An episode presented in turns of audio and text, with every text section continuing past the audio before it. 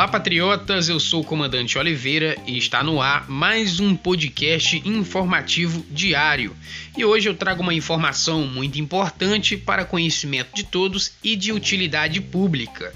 Mas antes de iniciar a informação de hoje, eu gostaria de pedir aos nobres patriotas que me sigam no Facebook e também no Instagram. Os links estão aqui abaixo disponíveis. Senhores, é muito preocupante a informação de hoje, é claro, de interesse público, e gostaria que os senhores compartilhassem sem dó. O governo notificou as quatro grandes operadoras de telefonia no Brasil e deu 15 dias para que a Oi, Vivo, Claro e TIM deem explicações sobre o vazamento de dados de 103 milhões de brasileiros. Os dados vazados, como CPF, e-mails e detalhes da fatura, têm valor econômico e ficam disponíveis para venda na Deep Web. Para quem não conhece, a Deep Web é uma camada da internet onde ocorrem crimes, né? venda de produtos ilícitos como órgão e etc. no mercado negro. Em entrevista à CNN, o diretor do Departamento de Proteção e Defesa do Consumidor, Pedro Queiroz, classificou como inadmissível a existência desses vazamentos. É altamente preocupante e nós estamos atuando porque os danos em relação aos consumidores que tiveram esses dados vazados são incalculáveis, fecha aspas, afirmou o diretor Pedro Queiroz. De acordo com Queiroz, o consumidor que for vítima de golpes devido ao vazamento de dados devem registrar reclamações no saque da própria empresa. Caso o problema não seja resolvido, é preciso procurar a plataforma do consumidor.gov.br ou os PROCONs.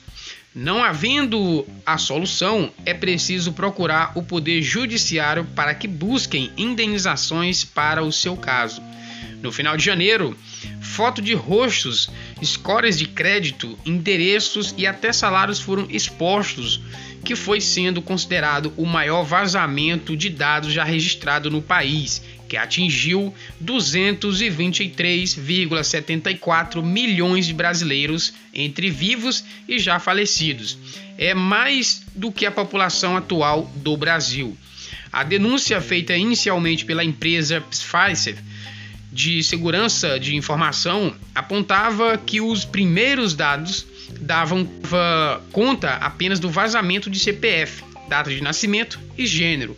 Porém, um segundo vazamento identificado no dia 19 de janeiro expôs dados ainda mais sensíveis que podem levar a uma onda de crimes cibernéticos de extorsões, roubos e estelionatos. Tá aí, senhores, a informação que também foi compartilhada pela CNN Brasil. É de interesse público e aquele que se sentir lesado por esse vazamento pode recorrer a indenizar a operadora por conta aí do vazamento de dados que tipifica também como crime. A, a gente sabe que os nossos dados não podem ser divulgados se forem coletados por plataformas é, virtuais e também a, as, as empresas devem manter o sigilo sobre os nossos dados. Mas infelizmente é, isso ocorreu, né? Então, cabe aí cada um procurar os PROCONs ou a, a, até mesmo o Poder Judiciário para sanar os eventuais problemas que vinham a acontecer. Esse é o informativo diário de hoje.